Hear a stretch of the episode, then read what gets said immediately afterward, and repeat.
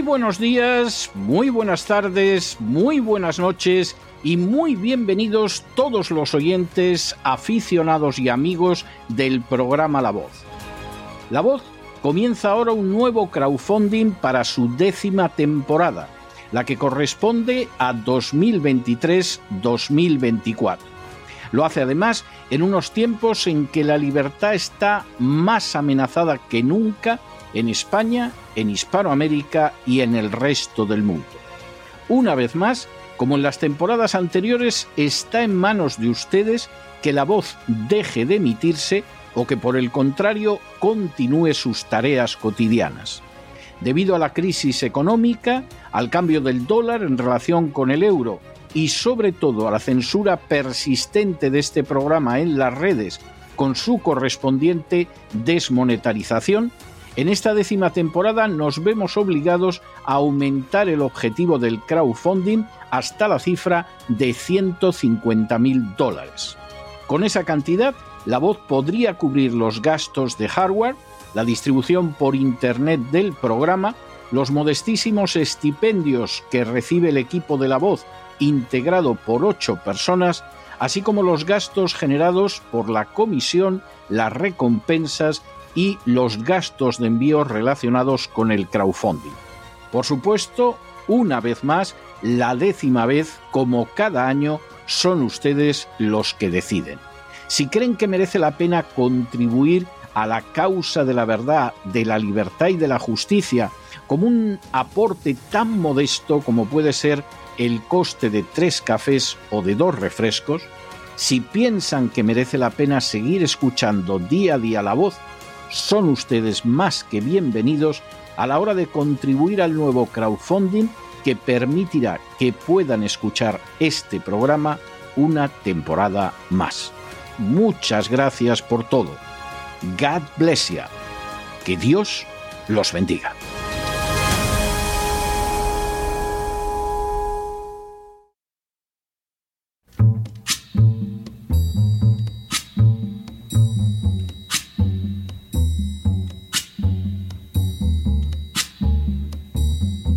La voz con César Vidal, desde el exilio.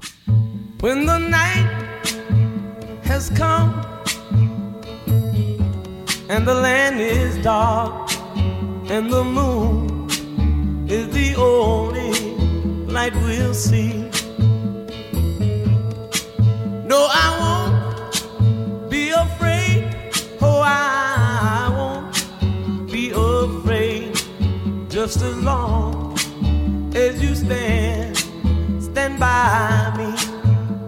Muy buenos días, muy buenas tardes, muy buenas noches y muy bienvenidos a esta nueva singladura de la voz. Soy César Vidal, hoy es el miércoles 7 de junio de 2023 y me dirijo a los hispanoparlantes de ambos hemisferios, a los situados a uno y otro lado del Atlántico y como siempre lo hago desde el exilio. Corría el año 2019 cuando la Liberty University de Estados Unidos concedió un doctorado honorario a un muchacho especialmente brillante. Con menos de 30 años, había logrado crear una serie de organizaciones destinadas a impulsar la libertad política, a la vez que se dedicaba a difundirla en los medios de comunicación con una extraordinaria valentía. El joven en cuestión había llegado incluso a afirmar lo siguiente. People start to yearn when you warn them about a move towards socialism.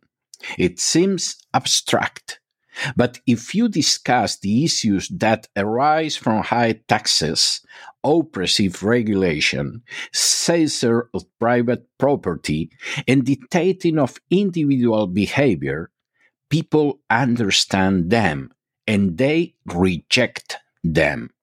Lo que podría traducirse como la gente empieza a bostezar cuando les adviertes acerca de un movimiento hacia el socialismo.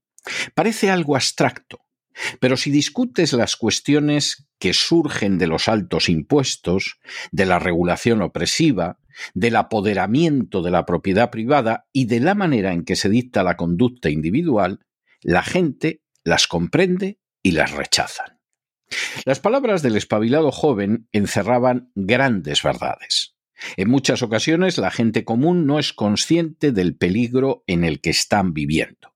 Simplemente escuchar hablar de ello les aburre o se les escapa. Sin embargo, cuando se les mencionan los elevados impuestos que pagan, las regulaciones asfixiantes que sufren, la manera en que su propiedad privada está amenazada o la forma en que les dictan cómo tienen que comportarse individualmente, ah, entonces comienzan a comprender todo y se dan cuenta de que existe un plan para reducirlos a la servidumbre. Por cierto, el muchacho en cuestión se llamaba Charlie Kirk. En las últimas horas hemos tenido nuevas noticias sobre un ataque masivo lanzado contra la propiedad privada que tiene como escenario una de las regiones españolas. Sin ánimo de ser exhaustivos, los hechos son los siguientes. Primero, el 22 de mayo del presente año, el Boletín Oficial del Estado procedió a publicar la Ley 9-2023 de 3 de abril de Agricultura Familiar y de Acceso a la Tierra en Castilla-La Mancha. Segundo, en su exposición de motivos, la citada ley señala que la agricultura familiar es una institución a fomentar, dado que representa un activo que resulta vital para la sostenibilidad del medio rural, salvaguardar la biodiversidad agraria y el uso sostenible de los recursos naturales y mejora, por tanto, la sostenibilidad social y económica del entorno. Por otra parte, la agricultura familiar supone una estructura fundamental para avanzar en igualdad debido al creciente protagonismo de las mujeres en todos los ámbitos de la actividad agraria y de la toma de decisiones en este sector.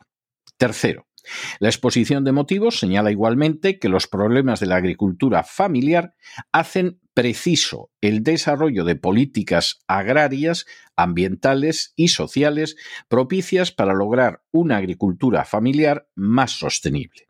Cuarto, Dichos problemas, según la ley, principalmente son la continuidad de la explotación o mantenimiento de la misma a través de las nuevas generaciones y la falta de reconocimiento del trabajo de las mujeres. Quinto, como antecedentes de la ley se menciona el decreto franquista de 12 de mayo de 1950, que pretendía crear huertos familiares destinados al cultivo de productos hortícolas para su consumo directo por las familias campesinas, la Ley 19-1995 de 4 de julio de modernización de las explotaciones agrarias y la Ley 4-2004 de 18 de mayo de la explotación agraria y del desarrollo rural en Castilla-La Mancha. Sexto. La ley incluye la denominada apuesta estratégica por la creación de un banco de tierras disponibles que supuestamente ayudaría a la adaptación al cambio climático. Séptimo. La ley se estructura en un título preliminar y cuatro títulos más, contiene 31 artículos, dos disposiciones adicionales, una disposición derogatoria única y dos disposiciones finales.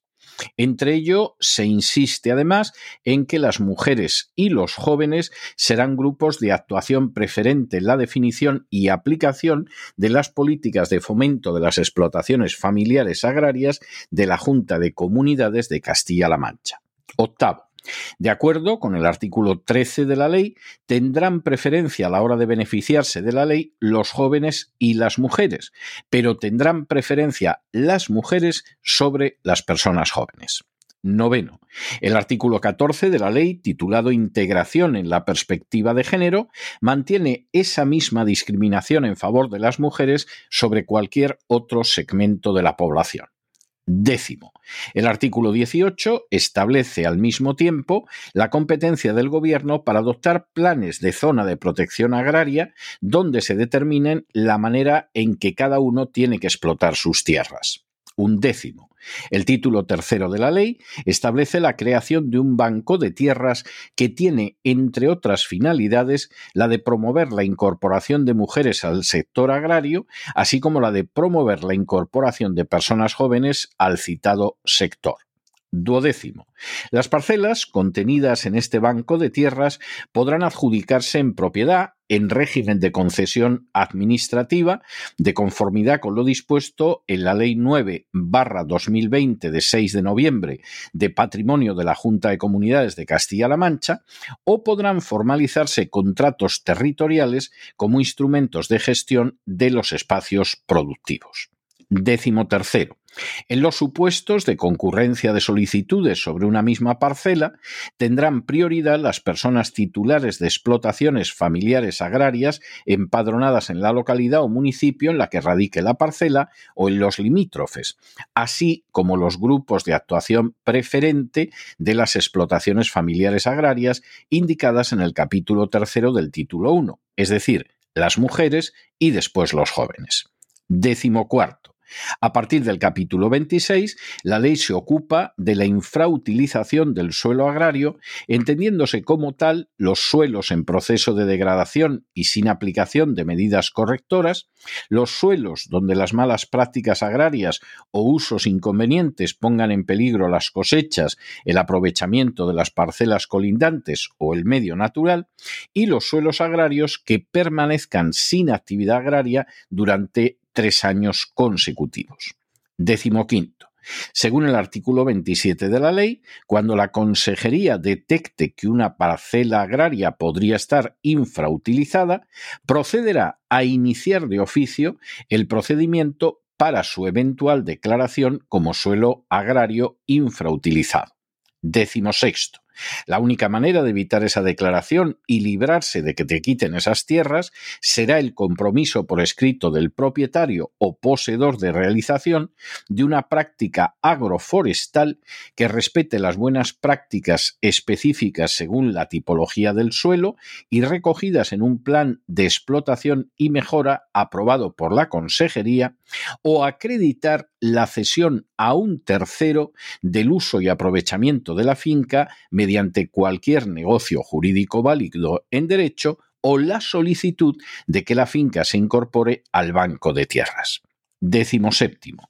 El artículo 29 de la ley señala que a efectos de lo establecido en esta ley, la Consejería podrá acordar respecto a una parcela o finca rústica la declaración de incumplimiento de la función social del uso de la tierra por su infrautilización. Décimo octavo. Se considerará incumplida la función social del uso de la tierra si una parcela o finca rústica ha permanecido en el inventario del suelo infrautilizado durante dos años consecutivos. Décimo noveno. La declaración de incumplimiento de la función social del uso de la tierra podrá afectar al derecho de propiedad de la parcela o finca rústica afectada o al usufructo de la misma. Vigésimo. La declaración prevista en el apartado anterior conllevará previa tramitación del expediente, la cesión temporal de uso al Banco de Tierras por un plazo no inferior a 10 años ni superior a 25 de la parcela o parcelas en las que tenga lugar esta situación. Vigésimo primero. El procedimiento para la declaración de incumplimiento de la función social de uso de la tierra se regirá por la legislación sobre expropiaciones. Vigésimo de segundo. De acuerdo con la disposición adicional primera, la Consejería colaborará con las administraciones públicas competentes en materia de agua para que se priorice a las explotaciones familiares agrarias en la gestión de los bancos públicos de agua que se puedan crear en las diferentes cuencas hidrográficas. Y vigésimo tercero, la disposición derogatoria única en su apartado segundo declara derogadas cuantas disposiciones de igual o inferior rango se opongan a lo establecido en la presente ley. La Ley 9 2023 de 3 de abril de Agricultura Familiar y de Acceso a la Tierra en Castilla-La Mancha constituye un ejemplo innegable de la manera en que la agenda globalista pretende apoderarse de la propiedad agraria privada y entregarla a sus impulsores, eso sí, con el respaldo de los políticos a su servicio. En primer lugar, apelando al cambio climático, a la sostenibilidad de la agricultura y a la ideología de género, la ley establece una discriminación que debe favorecer especialmente a las mujeres y, en segundo lugar, a los jóvenes, lo que no deja de ser disparatado e incluso ridículo para cualquiera que conozca el campo español, donde la inmensa mayoría de los agricultores no son jóvenes y muchísimo menos mujeres. En segundo lugar, la ley establece un mecanismo para arrancar a los propietarios sus tierras en el supuesto de que así lo decida el gobierno regional a iniciativa propia por considerar que están infrautilizadas. En tercer lugar, esa infrautilización por dos años consecutivos permite que el gobierno regional se apodere de unas tierras que son propiedad privada y a continuación las ceda por un periodo que nunca será inferior a los diez años. Las implicaciones de esta normativa son pavorosas. En estos momentos, la mayoría de las tierras de cultivo de Castilla-La Mancha podrían ser incluidas de entrada en el concepto de infrautilización, siquiera por los efectos económicos nefastos de la política agraria seguida por los diversos gobiernos. A partir de ese momento, apelando al calentamiento global, a la incorporación necesaria de las mujeres al mundo agrario, a la defensa de los jóvenes o a razones igualmente gaseosas, el gobierno regional se puede apoderar de las tierras y además puede entregarlas a quien desee. En ese trasiego de tierras en propiedad privada de sus propietarios actuales a otros decididos de la manera más arbitraria por el gobierno, van incluidos, por ejemplo, aspectos tan relevantes como los valiosísimos derechos sobre el uso y aprovechamiento del agua, derechos que vienen siendo objeto de tráfico por parte del Partido Socialista y del Partido Popular desde hace demasiados años. Cuando finalmente concluya todo este proceso, buena parte de las tierras que ahora están en manos de familias, apelando al cambio climático, a la sostenibilidad y a la perspectiva de género, habrán pasado de manera directa o encubierta a empresas multinacionales que no solo contendrán un mayor control sobre la alimentación de los españoles, sino que además satisfarán a clientelas de partidos políticos.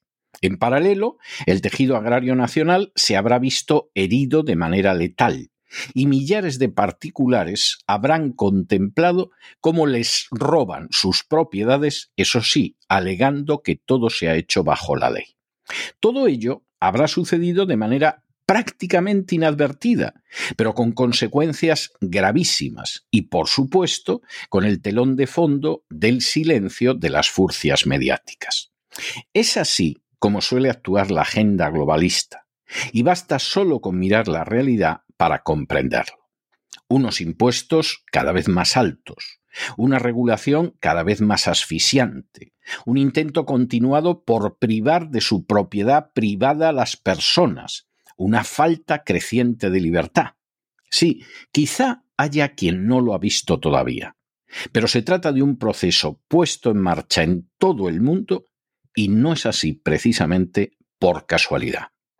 Pero no se dejen llevar por el desánimo o la frustración. Y es que a pesar de que los poderosos muchas veces parecen gigantes, es solo porque se les contempla de rodillas y ya va siendo hora de ponerse en pie. Mientras tanto, en el tiempo que han necesitado ustedes para escuchar este editorial, la deuda pública española ha aumentado en más de 7 millones de euros y pueden ustedes tener la seguridad de que una cantidad ridícula, risible, miserable, se ha dedicado a ayudar al campo español, mientras que al mismo tiempo se siguen gastando millones en ayudar a naciones que compiten directamente con los agricultores españoles, como es el caso de Marruecos. Muy buenos días, muy buenas tardes, muy buenas noches. Les ha hablado César Vidal desde el exilio que Dios los bendiga.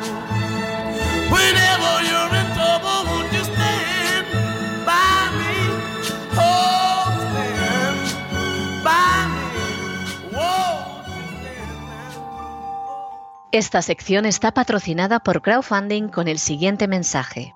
Nuestro Señor Jesucristo, el único Dios verdadero, es misericordioso y nuestro Salvador.